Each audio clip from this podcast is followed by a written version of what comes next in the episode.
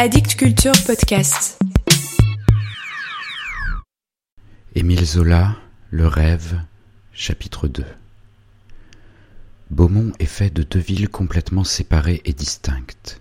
Beaumont-l'Église, sur la hauteur, avec sa vieille cathédrale du XIIe siècle, son évêché qui date seulement du XVIIe, ses mille âmes à peine serrées, étouffées au fond de ses rues étroites. Et Beaumont-la-Ville, en bas du coteau, sur le bord de l'Ignol, un ancien faubourg que la prospérité de ses fabriques de dentelles et de batiste a enrichi, élargi, au point qu'il compte près de dix mille habitants, des places spacieuses, une jolie sous-préfecture de goût moderne. Les deux cantons, le canton nord et le canton sud, n'ont guère ainsi entre eux que des rapports administratifs. Bien qu'à une trentaine de lieues de Paris, où l'on va en deux heures, Beaumont-l'Église semble murer encore dans ses anciens remparts, dont il ne reste pourtant que trois portes. Une population stationnaire, spéciale, y vit de l'existence que les aïeux ont menée de père en fils depuis cinq cents ans. La cathédrale explique tout, a tout enfanté et conserve tout.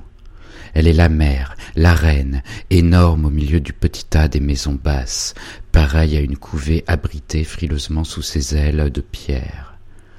On n'y habite que pour elle et par elle. Les industries ne travaillent, les boutiques ne vendent que pour la nourrir, la vêtir, l'entretenir, elle et son clergé. Et, si l'on rencontre quelques bourgeois, c'est qu'ils y sont les derniers fidèles des foules disparues. Elle bat au centre. Chaque rue est une de ses veines. La ville n'a d'autre souffle que le sien. De là, cette âme d'un autre âge, cet engourdissement religieux dans le passé, cette cité cloîtrée qui l'entoure, odorante d'un vieux parfum de paix et de foi. Et, de toute la cité mystique, la maison des Hubert, où désormais Angélique allait vivre, était la plus voisine de la cathédrale, celle qui tenait à sa chair même. L'autorisation de bâtir là, entre deux contreforts, avait dû être accordée par quelques curés de jadis, désireux de s'attacher l'ancêtre de cette lignée de brodeurs comme maître chasublier, fournisseur de la sacristie. Du côté du midi, la masse colossale de l'église barrait les trois jardins. D'abord le pourtour des chapelles latérales dont les fenêtres donnaient sur les plates-bandes, puis le corps élancé de la nef que les arcs-boutants épaulaient, puis le vaste comble couvert de feuilles de plomb. Jamais le soleil ne pénétrait au fond de ce jardin. Les lierres et les buis seuls y poussaient vigoureusement, et l'ombre éternelle y était pourtant très douce, tombée de la croupe géante de l'abside, une ombre religieuse, sépulcrale et pure, qui sentait bon. Dans le demi-jour verdâtre, d'une calme fraîcheur, les deux tours ne laissaient descendre que les sonneries de leurs cloches. Mais la maison entière en gardait le frisson, scellée à ces vieilles pierres fondues en elles, vivant de leur sang. Elle tressaillait aux moindres cérémonies. Les grands-messes, le grondement des orgues, la voix des chantres, jusqu'au soupir oppressé des fidèles, bourdonnaient dans chacune de ces pièces, la berçaient d'un souffle sacré venu de l'invisible, et, à travers le mur attiédi, parfois même semblait fumer des vapeurs d'encens. Angélique, pendant cinq années, grandit là, comme dans un cloître, loin du monde. Elle ne sortait que le dimanche pour aller entendre la messe de sept heures, Hubertine ayant obtenu de ne pas l'envoyer à l'école, où elle craignait les mauvaises fréquentations. Cette demeure antique et si resserrée, au jardin d'une paix morte, fut son univers. Elle occupait sous le toit une chambre passée à la chaux. Elle descendait le matin déjeuner à la cuisine. Elle remontait à l'atelier du premier étage pour travailler, et c'était, avec l'escalier de pierre tournant dans sa tourelle, les seuls coins où elle vécut, justement les coins vénérables, conservés d'âge en âge, car elle n'entrait jamais dans la chambre des Hubert, et ne faisait guère que traverser le salon du bas, les deux pièces rajeunies au goût de l'époque. Dans le salon, on avait plâtré les solives. Une corniche à palmettes, accompagnée d'une rosace centrale, ornait le plafond. Le papier à grandes fleurs jaunes datait du Premier Empire, de même que la cheminée de marbre blanc et que le meuble d'acajou, un guéridon, un canapé, quatre fauteuils recouverts de velours d'Utrecht. Les rares fois qu'elle y venait renouveler l'étalage, quelques bandes de broderie pendues devant la fenêtre, si elle jetait un coup d'œil dehors, elle voyait la même échappée immuable, la rue butant contre la porte Sainte-Agnès. Une dévote poussait le ventail qui se refermait sans bruit, les boutiques de l'orfèvre et du cirier en face, alignant leurs saints ciboires et leurs gros cierges, semblaient toujours vides. Et la paix claustrale de tout Beaumont-l'Église, de la rue Magloire derrière l'évêché, de la grande rue où aboutit la rue des Orfèvres, de la place du cloître où se dressent les deux tours, se sentait dans l'air assoupi, tombait lentement avec le jour pâle sur le pavé désert. Hubertine s'était chargée de compléter l'instruction d'Angélique. D'ailleurs, elle pratiquait cette opinion ancienne qu'une femme en sait assez long quand elle met l'orthographe et qu'elle connaît les quatre règles. Mais elle eut à lutter contre le mauvais vouloir de l'enfant qui se dissipait à regarder par les fenêtres, quoique la récréation fût médiocre, celle-ci ouvrant sur le jardin. Angélique ne se passionna guère que pour la lecture. Malgré les dictées, tirées d'un choix classique, elle n'arriva jamais à orthographier correctement une page, et elle avait pourtant une jolie écriture, élancée et ferme, une de ces écritures irrégulières des grandes dames d'autrefois. Pour le reste, la géographie, l'histoire, le calcul, son ignorance demeura complète. À quoi bon la science? C'était bien inutile. Plus tard, au moment de la première communion, elle apprit le mot à mot de son catéchisme, dans une telle ardeur de foi qu'elle émerveilla le monde par la sûreté de sa mémoire. La première année, malgré leur douceur, les Hubert avaient désespéré souvent. Angélique, qui promettait d'être une brodeuse très adroite, les déconcertait par des sautes brusques, d'inexplicables paresses après des journées d'application exemplaires. Elle devenait d'un coup molle, sournoise, volant le sucre, les yeux battus dans son visage rouge. Et, si on la grondait, elle éclatait en mauvaises réponses. Certains jours, quand il voulait la dompter, elle en arrivait à des crises de folie orgueilleuse, raidie, tapant des pieds et des mains, prête à déchirer et à mordre. Une peur alors les faisait reculer devant ce petit monstre. Ils s'épouvantaient du diable qui s'agitait en elle. Qui était-elle donc? D'où venait-elle Ces enfants trouvés, presque toujours, viennent du vice et du crime. À deux reprises, ils avaient résolu de s'en débarrasser, de la rendre à l'administration, désolés, regrettant de l'avoir recueillie. Mais chaque fois, ces affreuses scènes, dont la maison restait frémissante, se terminaient par le même déluge de larmes la même exaltation de repentir qui jetait l'enfant sur le carreau dans une telle soif du châtiment qu'il fallait bien lui pardonner. Peu à peu, Hubertine prit sur elle de l'autorité. Elle était faite pour cette éducation, avec la bonhomie de son âme, son grand air fort et doux, sa raison droite d'un parfait équilibre. Elle lui enseignait le renoncement et l'obéissance, qu'elle opposait à la passion et à l'orgueil. Obéir, c'était vivre. Il fallait obéir à Dieu, aux parents, aux supérieurs, toute une hiérarchie de respect en dehors de laquelle l'existence déréglée se gâtait. Aussi, à chaque révolte, pour lui apprendre l'humilité, lui imposait-elle comme pénitence quelques basses besognes, essuyait la vaisselle, lavait la cuisine, et elle demeurait là jusqu'au bout, la tenant courbée sur les dalles, enragée d'abord, vaincu enfin. La passion surtout l'inquiétait chez cet enfant, l'élan et la violence de ses caresses. Plusieurs fois, elle l'avait surprise à se baiser les mains.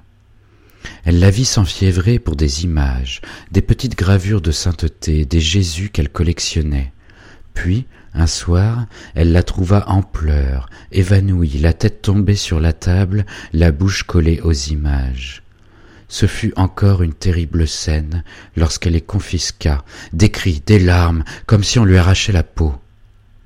et dès lors elle l'atteint sévèrement, ne toléra plus ses abandons, l'accablant de travail, faisant le silence et le froid autour d'elle, dès qu'elle la sentait s'énerver, les yeux fous, les joues brûlantes.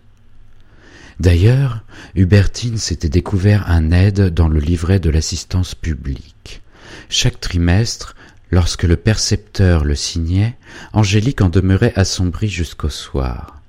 Un élancement la poignait au cœur, si, par hasard, en prenant une bobine d'or dans le bahut, elle l'apercevait. Et, un jour de méchanceté furieuse, comme rien n'avait pu la vaincre et qu'elle bouleversait tout au fond du tiroir, elle était restée brusquement anéantie devant le petit livre. Des sanglots l'étouffaient, elle s'était jetée aux pieds des Hubert en s'humiliant, en bégayant qu'ils avaient bien eu tort de la ramasser et qu'elle ne méritait pas de manger leur pain.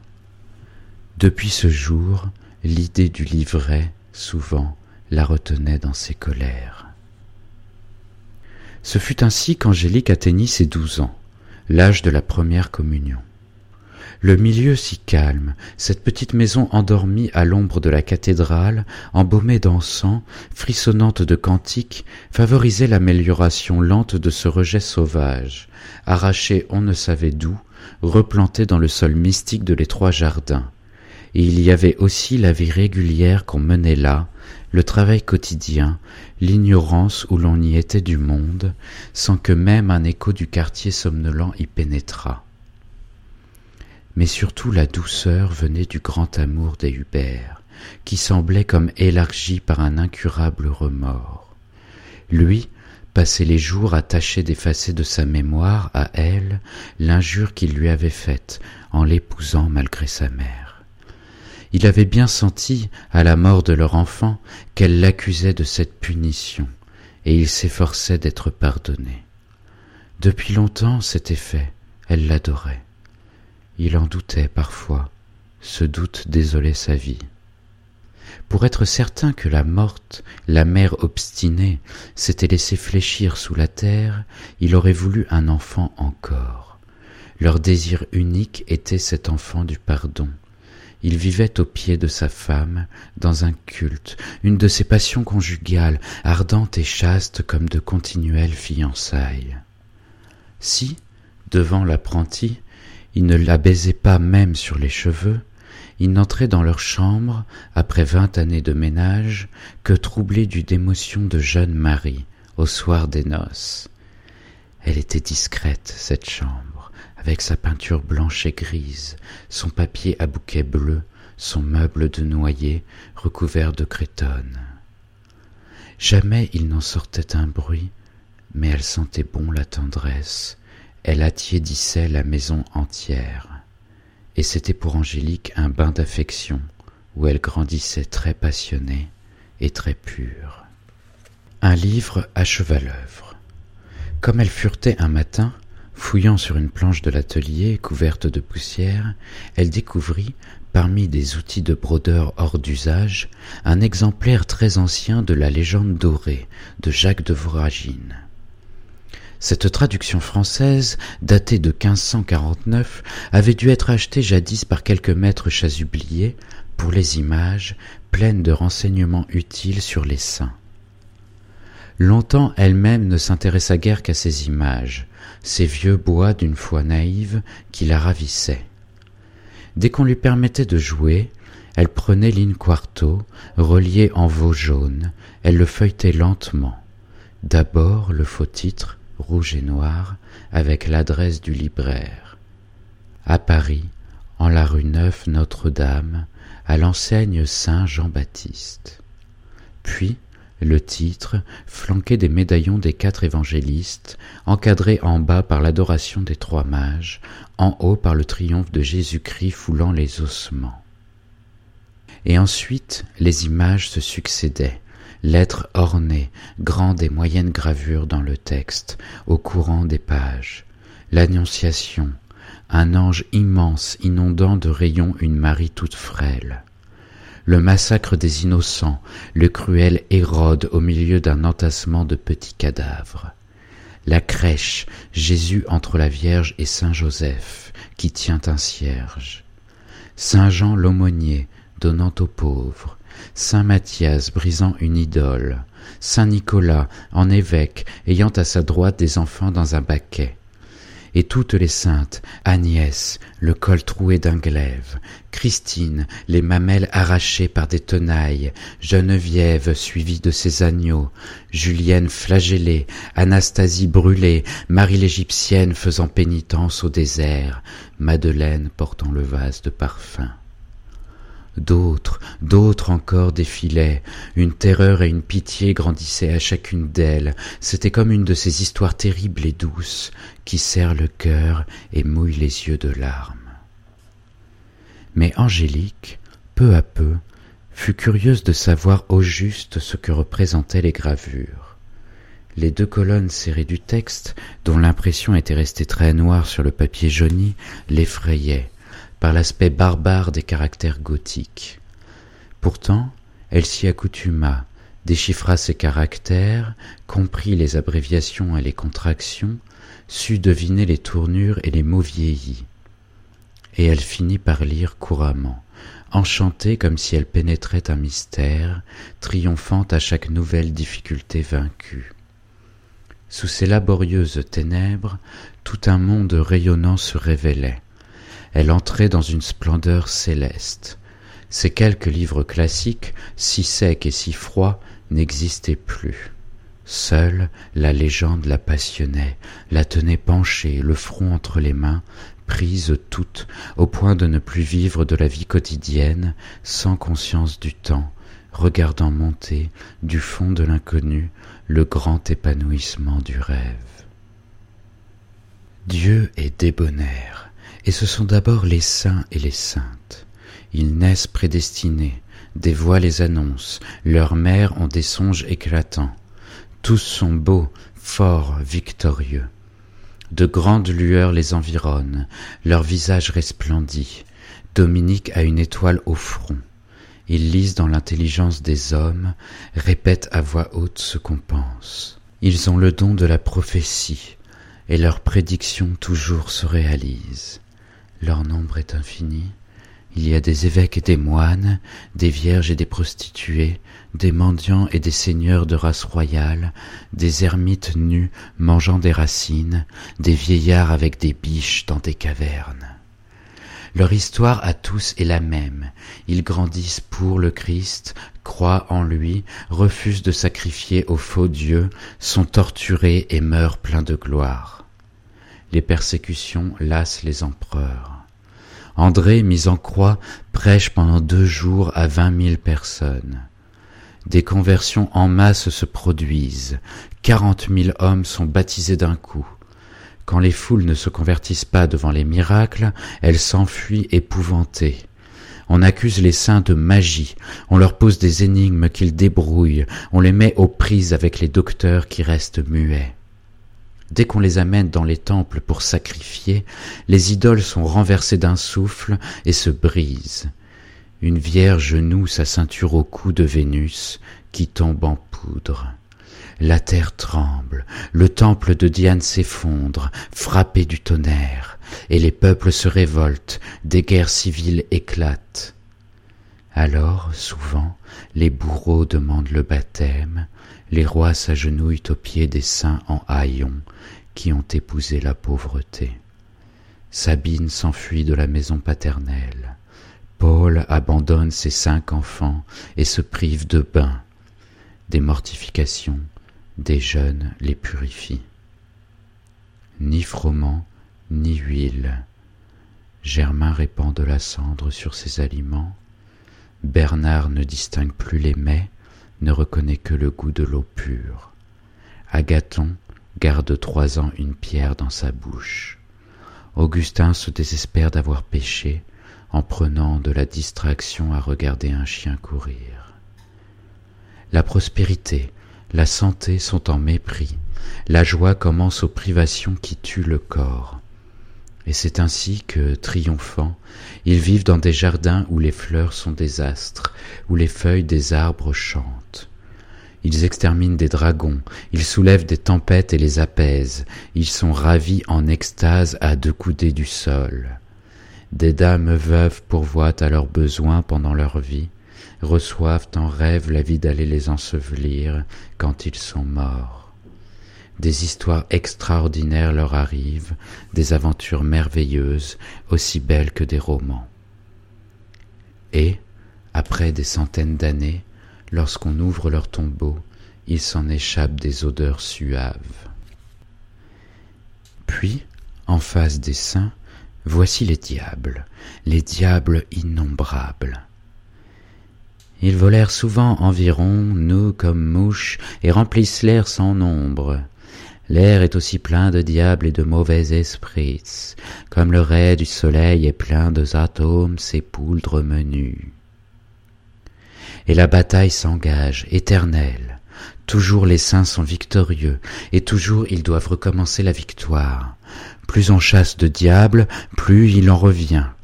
On en compte six mille six cent soixante-six dans le corps d'une seule femme que Fortuna délivre. Ils s'agitent, ils parlent et crient par la voix des possédés, dont ils secouent les flancs d'une tempête. Ils entrent en eux par le nez, par les oreilles, par la bouche, et ils en sortent avec des rugissements, après des jours d'effroyables luttes. À chaque détour des routes, un possédé se vautre, un saint qui passe livre bataille. Basile, pour sauver un jeune homme, se bat corps à corps. Pendant toute une nuit, Macaire, couché parmi des tombeaux, est assailli et se défend. Les anges eux-mêmes, au chevet des morts, en sont réduits pour avoir les âmes à rouer les démons de coups. D'autres fois, ce ne sont que des assauts d'intelligence et d'esprit. On plaisante, on joue au plus fin. L'apôtre Pierre et Simon le magicien luttent de miracles. Satan, qui rôde, revêt toutes les formes, se déguise en femme, va jusqu'à prendre la ressemblance des saints. Mais dès qu'il est vaincu, il apparaît dans sa laideur. Un chat noir, plus grand qu'un chien, les yeux gros et flamboyants, la langue longue jusqu'aux nombrils larges et sanglantes, la queue torse élevée en haut démonstrant son derrière, duquel il y soit horrible punaisie. Il est l'unique préoccupation, la grande haine. On en a peur et on le raille. On n'est pas même honnête avec lui. Au fond, malgré l'appareil féroce de ses chaudières, il reste l'éternel dupe. Tous les pactes qu'il passe lui sont arrachés par la violence ou la ruse. Des femmes débiles le terrassent, Marguerite lui écrase la tête de son pied, Julienne lui crève les flancs à coups de chaîne. Une sérénité s'en dégage, un dédain du mal puisqu'il est impuissant, une certitude du bien puisque la vertu est souveraine. Il suffit de se signer, le diable ne peut rien, hurle et disparaît. Quand une vierge fait le signe de la croix, tout l'enfer croule. Alors, dans ce combat des saints et des saintes contre Satan, se déroulent les effroyables supplices des persécutions.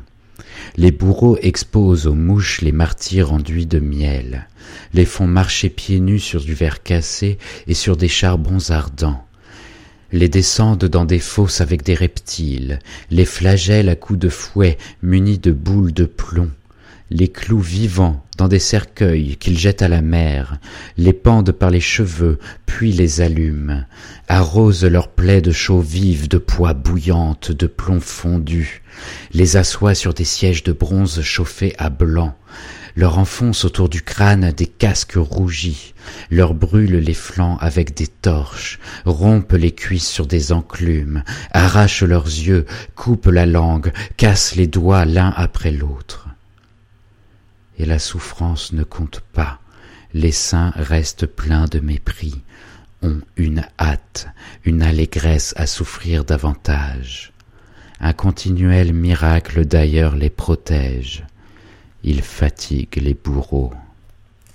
Jean boit du poison et n'en est pas incommodé. Sébastien sourit, hérissé de flèches.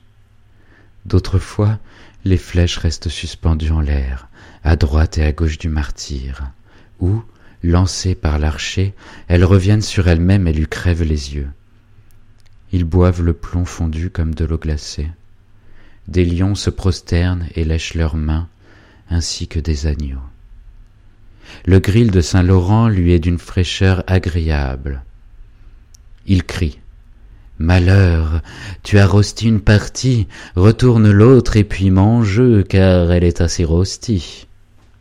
Cécile, mise en un bain tout bouillant. Est-ce-toi là tout ainsi, comme un froid lieu, et ne sentis un peu de sueur?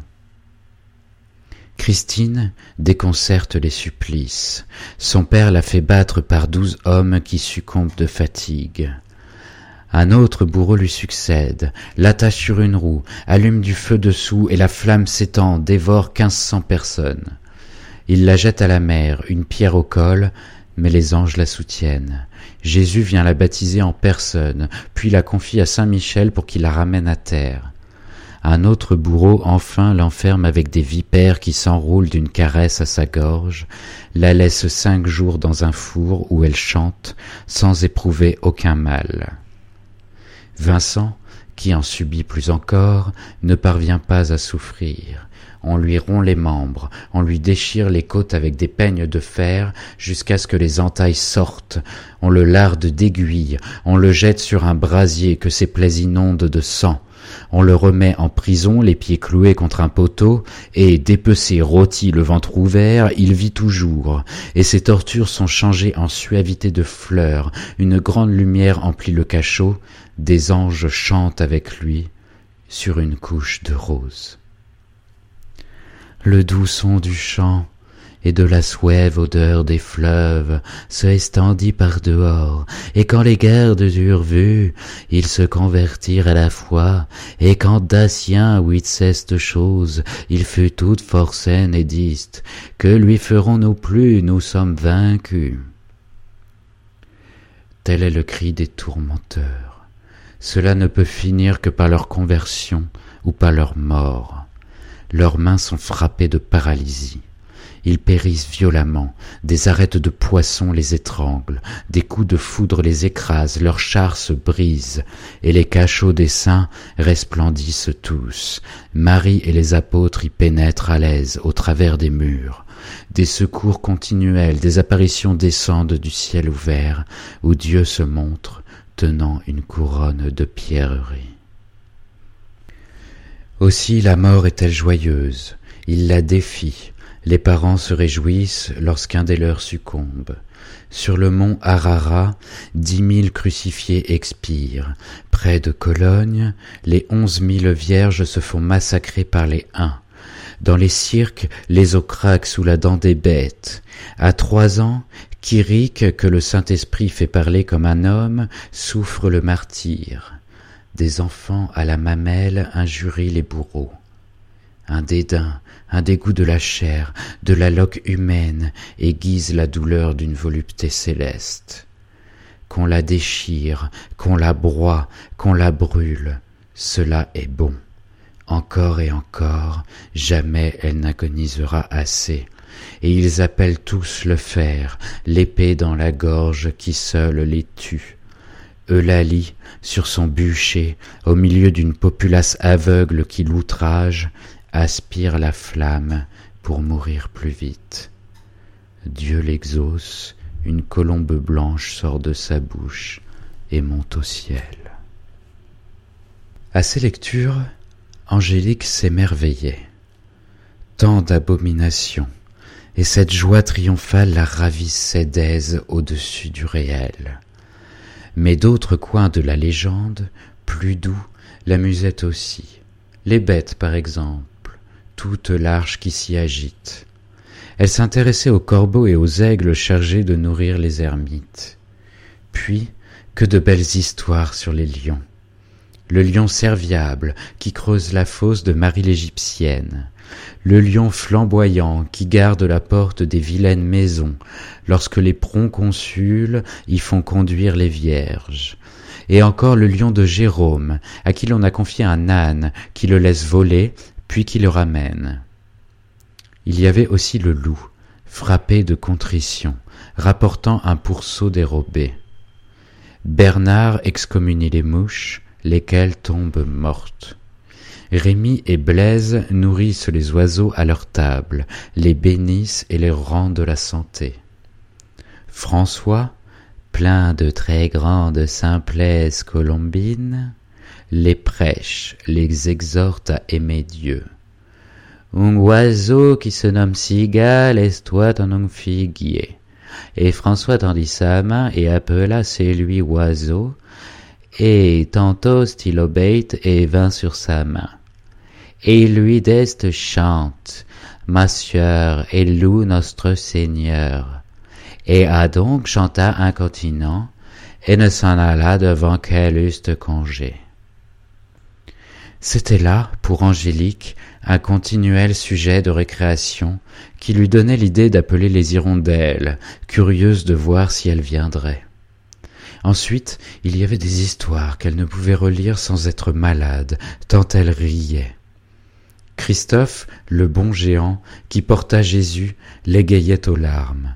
Elle étouffait à la mésaventure du gouverneur avec les trois chambrières d'Anastasie, quand il va les trouver dans la cuisine et qu'il baise les poêles et les chaudrons en croyant les embrasser.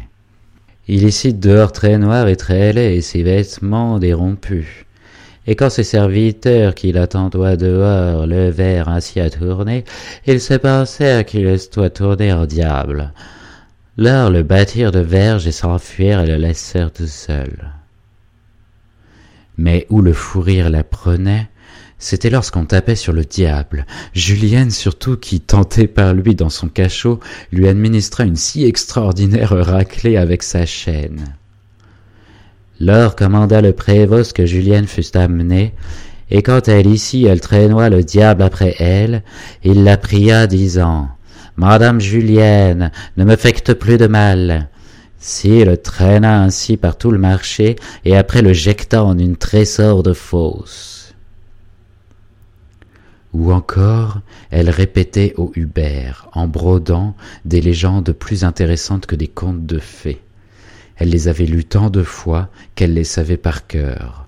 La légende des sept dormants, qui, fuyant la persécution, murés dans une caverne, y dormirent trois cent soixante-dix-sept ans, et dont le réveil étonna si fort l'empereur Théodose, la légende de Saint Clément, des aventures sans fin, imprévues et attendrissantes, toute une famille, le père, la mère, les trois fils, séparés par de grands malheurs et finalement réunis à travers les plus beaux miracles. Ses pleurs coulaient, elle en rêvait la nuit, elle ne vivait plus que dans ce monde tragique et triomphant du prodige, au pays surnaturel de toutes les vertus, récompensé de toutes les joies. Lorsque Angélique fit sa première communion, il lui sembla qu'elle marchait comme les saintes à deux coudées de terre. Elle était une jeune chrétienne de la primitive Église, elle se remettait aux mains de Dieu, ayant appris dans le livre qu'elle ne pouvait être sauvée sans la grâce. Les Hubert pratiquaient, simplement, la messe le dimanche, la communion aux grandes fêtes, et cela avec la foi tranquille des humbles, un peu aussi par tradition et pour leur clientèle, les chasubliers ayant de père en fils fait leur Pâques. Hubert, lui, s'interrompait parfois de tendre un métier pour écouter l'enfant lire ses légendes, dont il frémissait avec elle, les cheveux envolés au léger souffle de l'invisible. Il avait de sa passion, il pleura, lorsqu'il la vit en robe blanche. Cette journée fut comme un songe. Tous les deux revinrent de l'église, étonnés et las. Il fallut qu'Hubertine les grondât le soir, elle raisonnable qui condamnait l'exagération, même dans les bonnes choses. Dès lors, elle dut combattre le zèle d'Angélique, surtout l'emportement de charité dont celle-ci était prise. François avait la pauvreté pour maîtresse, Julien l'aumônier appelait les pauvres ses seigneurs, Gervais et Protet leur lavaient les pieds, Martin partageait avec eux son manteau. Et l'enfant, à l'exemple de Luce, voulait tout vendre pour tout donner. Elle s'était dépouillée d'abord de ses menues affaires, ensuite elle avait commencé à piller la maison mais le comble devint qu'elle donnait à des indignes, sans discernement, les mains ouvertes. Un soir, le surlendemain de la première communion réprimandée pour avoir jeté par la fenêtre du linge à une ivrognesse, elle retomba dans ses anciennes violences, elle eut un accès terrible. Puis, écrasée de honte, malade, elle garda le lit trois jours. Cependant, les semaines, les mois coulaient. Deux années s'étaient passées. Angélique avait quatorze ans et devenait femme. Quand elle lisait la légende, ses oreilles bourdonnaient, le sang battait dans les petites veines bleues de ses tempes, et maintenant elle se prenait d'une tendresse fraternelle pour les vierges. Virginité est sœur des anges, possession de tout bien, défaite du diable, seigneurie de foi. Elle donne la grâce, elle est l'invincible perfection. Le Saint-Esprit rend l'us si pesante que mille hommes et cinq paires de bœufs, sur l'ordre du proconsul, ne peuvent la traîner à un mauvais lieu. Un gouverneur qui veut embrasser Anastasie devient aveugle. Dans les supplices, la candeur des vierges éclate, leur chair très blanche, labourée par les peignes de fer, laisse ruisseler des fleuves de lait au lieu de sang. À dix reprises revient l'histoire de la jeune chrétienne, fuyant sa famille, cachée sous une robe de moine, qu'on accuse d'avoir mis à mal une fille du voisinage, qui souffre la calomnie sans se disculper, puis qui triomphe dans la brusque révélation de son sexe innocent. Eugénie est ainsi amenée devant un juge. Elle reconnaît son père, déchire sa robe et se montre. Éternellement le combat de la chasteté recommence, toujours les aiguillons renaissent. Aussi la peur de la femme est-elle la sagesse des saints. Ce monde est semé de pièges, les ermites vont au désert où il n'y a pas de femmes. Ils luttent effroyablement, se flagellent, se jettent nus dans les ronces et sur la neige. Un solitaire, aidant sa mère à traverser un guet, se couvre les doigts de son manteau. Un martyr, attaché, tenté par une fille, coupe avec les dents sa langue, qu'il lui crache au visage. François déclare qu'il n'a pas de plus grand ennemi que son corps. Bernard crie Au voleur, au voleur pour se défendre contre une dame, son hôtesse. Une femme, à qui le pape Léon donne l'hostie, le baise à la main, et il se tranche le poignet et la Vierge Marie remet la main en place. Tous glorifient la séparation des époux. Alexis, très riche, marié, instruit sa femme dans la chasteté, puis s'en va. On ne s'épouse que pour mourir. Justine, tourmentée à la vue de Cyprien, résiste, le convertit et marche avec lui au supplice. Cécile, aimée d'un ange, révèle ce secret le soir des noces à Valérien, son mari, qui veut bien ne pas la toucher et recevoir le baptême afin de voir l'ange. Il trouva dans sa chambre Cécile parlant à l'ange, et l'ange tenait dans sa main deux couronnes de roses, et les bailla l'une à Cécile et l'autre à Valérien, et lui disent Gardez ces couronnes de cœur, et de corps sans macule. La mort est plus forte que l'amour, c'est un défi à l'existence. Hilaire prie Dieu d'appeler au ciel sa fille Appia pour qu'elle ne se marie point. Elle meurt, et la mère demande au père de la faire appeler également, ce qui est fait. La Vierge Marie elle-même enlève aux femmes leurs fiancés. Un noble, parent du roi de Hongrie, renonce à une jeune fille d'une beauté merveilleuse dès que Marie entre en lutte. Soudainement apparut Notre-Dame à lui disant Si je suis si belle comme tu dis, pourquoi me laisses-tu pour une autre? Et il se fiança elle. Parmi toutes ces saintes, Angélique eut ses préférées, celles dont les leçons allaient jusqu'à son cœur, qui la touchaient au point de la corriger. Ainsi, la sage Catherine, née dans la pourpre, l'enchantait par la science universelle de ses dix-huit ans, lorsqu'elle dispute avec les cinquante rhéteurs et grammairiens que lui oppose l'empereur Maxime. Elle les confond, les réduit au silence. Ils furent esbahis et ne surent que dire, mais se turent tous. Et l'empereur les blasma pour qu'ils se estoient et laissent vaincre si lainement d'une pucelle. Les cinquante alors vont lui déclarer qu'ils se convertissent. Et donc, quand ce tyran Witzer, il fut tout esprit de grande forcenerie et commanda qu'ils fussent tous hards au milieu de la cité. À ses yeux, Catherine était la savante invincible, aussi fière et éclatante de sagesse que de beauté, celle qu'elle aurait voulu être pour convertir les hommes et se faire nourrir en prison par une colombe avant d'avoir la tête tranchée. Mais surtout Élisabeth, la fille du roi de Hongrie, lui devenait un continuel enseignement. À chacune des révoltes de son orgueil, lorsque la violence l'emportait, elle songeait à ce modèle de douceur et de simplicité, pieuse à cinq ans, refusant de jouer, se couchant par terre pour rendre hommage à Dieu, plus tard épouse obéissante et mortifiée du landgrave de Thuringe, montrant à son époux un visage gai que des larmes inondaient toutes les nuits, enfin veuve continente, chassée de ses états, heureuse de mener la vie d'une pauvresse. Sa vesture est toit civile qu'elle portoit un manteau gris à allonge de autres couleurs de drap, les manches de sa cotte estoient rompues et ramandées d'autres couleurs. Le roi, son père, l'envoie chercher par un comte. Et quand le comte l'avait en tel habit effrayant, il s'escria de douleur et de merveille et dist On que fille de roi n'a apparu en tel habit, ne ne fut feu Philélène.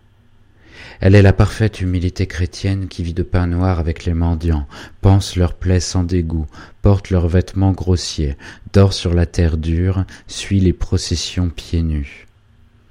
Elle lavoie aucune fois les escuelles et les vaisseaux de la cuisine, et se mussoit et cachoit que les chambrières ne l'en détournassent et disoient. Si je eusse trouvé une autre vie, plus despite je l'eusse prince de sorte qu'Angélique, raidie de colère autrefois, lorsqu'on lui faisait laver la cuisine, s'ingéniait maintenant à des besognes basses, quand elle se sentait tourmentée du besoin de domination. Enfin, plus que Catherine, plus qu'Élisabeth, plus que toutes, une sainte lui était chère, Agnès, l'enfant martyr. Son cœur tressaillait en la retrouvant dans la légende, cette vierge vêtue de sa chevelure qui l'avait protégée sous la porte de la cathédrale.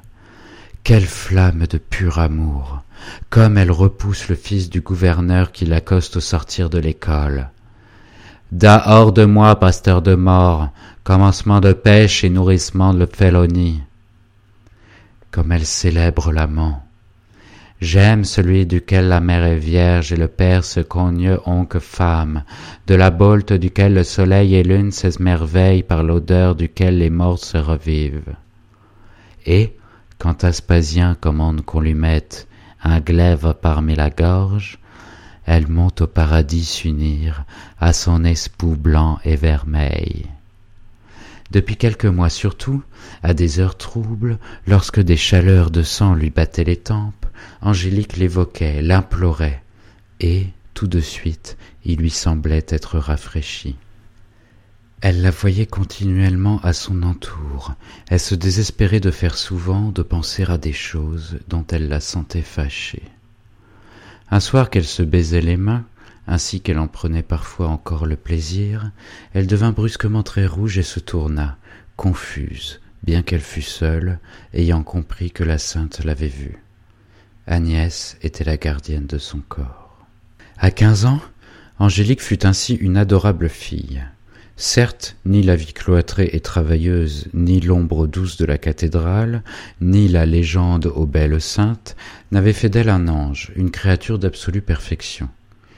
Toujours des fougues l'emportaient, des fautes se déclaraient, par des échappées imprévues, dans des coins d'âme qu'on avait négligé de murer mais elle se montrait si honteuse alors, elle aurait tant voulu être parfaite, et elle était si humaine, si vivante, si ignorante et pure au fond. En revenant d'une des grandes courses que les Hubert se permettaient deux fois l'an, le lundi de la Pentecôte et le jour de l'Assomption, elle avait arraché un églantier, puis s'était amusée à le replanter dans les trois jardins. Elle le taillait, l'arrosait. Il y repoussait plus droit, il y donnait des églantines plus larges d'une odeur fine. Ce qu'elle guettait, avec sa passion habituelle, répugnant à le greffer pourtant, voulant voir si un miracle ne lui ferait pas porter des roses. Elle dansait alentour, elle répétait d'un air ravi. C'est moi, c'est moi. Et, si on la plaisantait sur son rosier de grand chemin, elle en riait elle-même, un peu pâle, des larmes au bord des paupières. Ses yeux couleur de violette s'étaient encore adoucis. Sa bouche s'entr'ouvrait, découvrait les petites dents blanches dans l'ovale allongé du visage, que les cheveux blonds, d'une légèreté de lumière, nimbaient d'or. Elle avait grandi, sans devenir fluette, le cou et les épaules toujours d'une grâce fière, la gorge ronde, la taille souple, et gaie et saine, une beauté rare, d'un charme infini, où fleurissait la chair innocente et l'âme chaste. Les Hubert, chaque jour, se prenaient pour elle d'une affection plus vive. L'idée leur était venue à tous deux de l'adopter. Seulement, ils n'en disaient rien, de peur d'éveiller leur éternel regret. Aussi, le matin où le mari se décida, dans leur chambre, la femme, tombée sur une chaise, fondit-elle en sanglots. Adopter cet enfant, n'était-ce pas renoncer à en avoir jamais un? Certes, il n'y fallait plus guère compter à leur âge, et elle consentit, vaincue par la bonne pensée d'en faire sa fille. Angélique, quand ils lui en parlèrent, leur sauta au cou, étrangla de larmes. C'était chose entendue, elle resterait avec eux, dans cette maison toute pleine d'elle maintenant, rajeunie de sa jeunesse, rieuse de son rire. Mais, dès la première démarche, un obstacle les consterna. Le juge de paix, M. Grandcir, consulté, leur expliqua la radicale impossibilité de l'adoption, la loi exigeant que l'adopté soit majeur. Puis, comme il voyait leur chagrin, il leur suggéra l'expédient de la tutelle officieuse. Tout individu, âgé de plus de cinquante ans, peut s'attacher à un mineur de moins de quinze ans par un titre légal en devenant son tuteur officieux. Les âges y étaient, ils acceptèrent, enchantés. Et même il fut convenu qu'ils conféreraient ensuite l'adoption à leur pupille par voie testamentaire ainsi que le code le permet. M. Grandcir se chargea de la demande du mari et de l'autorisation de la femme, puis se mit en rapport avec le directeur de l'assistance publique, tuteur de tous les enfants assistés, dont il fallait obtenir le consentement. Il y eut enquête, Enfin, les pièces furent déposées à Paris chez le juge de paix désigné, et l'on n'attendait plus que le procès verbal, qui constitue l'acte de la tutelle officieuse lorsque les Hubert furent pris d'un scrupule tardif. Avant d'adopter ainsi Angélique, est-ce qu'il n'aurait pas dû faire un effort pour retrouver sa famille? Si la mère existait, où prenait-il le droit de disposer de la fille, sans être absolument certain de son abandon? Puis, au fond, il y avait cet inconnu, cette souche gâtée d'où sortait l'enfant peut-être, qui les inquiétait autrefois, dont le souci leur revenait à cette heure. Ils s'en tourmentaient tellement, ils n'en dormaient plus. Brusquement, Hubert fit le voyage de Paris. C'était une catastrophe dans son existence calme. Il mentit à Angélique, il parla de la nécessité de sa présence pour la tutelle. En vingt-quatre heures, il espérait tout savoir. Mais, à Paris, les jours coulèrent, des obstacles se dressaient à chaque pas. Il y passa une semaine, rejeté des uns aux autres, battant le pavé, éperdu, pleurant presque. D'abord, à l'assistance publique, on le reçut fort sèchement. La règle de l'administration est que les enfants ne soient pas renseignés sur leur origine, jusqu'à leur majorité. Trois matins de suite, on le renvoya. Il dut s'obstiner, s'expliquer dans quatre bureaux, s'enrouer à se présenter comme tuteur officieux, avant qu'un sous-chef, un grand sec, voulût bien lui apprendre l'absence absolue de documents précis. L'administration ne savait rien, une sage-femme avait déposé l'enfant Angélique Marie sans nommer la mère. Désespéré, il allait reprendre la route de Beaumont, quand une idée le ramena une quatrième fois pour demander communication de l'extrait de naissance, qui devait porter le nom de la sage-femme. Ce fut toute une affaire encore. Enfin, il connut le nom, Madame Foucard, et il apprit même que cette femme demeurait rue des Deux Écus en 1850. Alors, les courses recommencèrent. Le bout de la rue des Deux Écus était démoli. Aucun boutiquier des rues voisines ne se rappelait Madame Foucard. Il consulta un annuaire. Le nom ne s'y trouvait plus. Les yeux levés, guettant les enseignes, il se résigna à monter chez les sages-femmes, et ce fut ce moyen qui réussit. Il eut la chance de tomber sur une vieille dame, laquelle se récria. Comment? Si elle connaissait madame Foucard, une personne d'un si grand mérite qui avait eu bien des malheurs. Elle demeurait rue Sancier, à l'autre bout de Paris. Il y courut. Là, instruit par l'expérience, il s'était promis d'agir diplomatiquement.